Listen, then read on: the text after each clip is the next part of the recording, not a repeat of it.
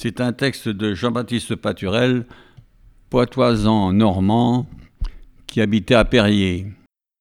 Quand Arsène fut fini et que nous le sut dans le village, ça ne fut partout qu'un cri.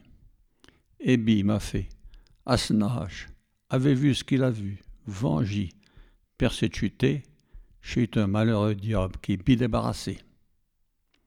Dame, pour une créature, chat il en avait une, qui avait tous les défauts, pour que de la d'une fierté, d'un orgueil, d'une avarice surtout, têtu comme un quéton, jalouse comme un coucou.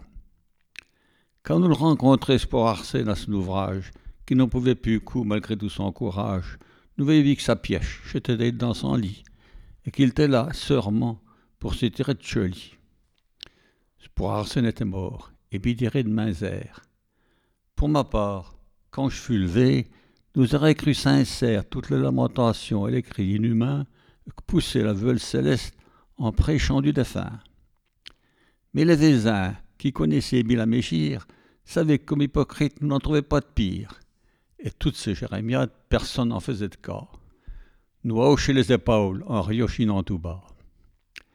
Quand vint le jour de l'enterrement, pas bien l'habitude, devait la veuve du commun dans toutes nos petites communes marcher de rire le certieux. Mais du qu'en dira-t-on Ou s'en foutait comme des son premier cotillon.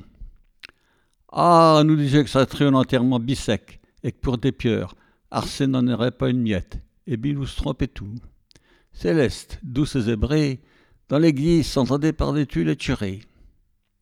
Sitôt que nous démarrions pour porter dans le cimetière, à soi des nerfs de mœurs pour Arsène dans sa bière, faisant rire les portous, Céleste s'écrie Mettez Madaveli, mettez Madaveli je que les portours y est tout dans les moustaches.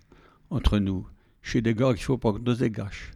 Et je me disais en mai, les vieux ont compioté. Je crée que si vous continuez, ça va mal se passer. Nous arrivons à la fosse. Arsène fut mas en terre.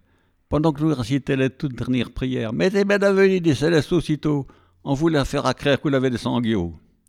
Alors, un des portous, l'attrapant par le bras, dit Allez hop, dans le trou, ça fera pas d'embarras. Grand Picot, dit Céleste, qui faisait plus de manière, nous peut peut-être plus à se dire un petit mot pour rire.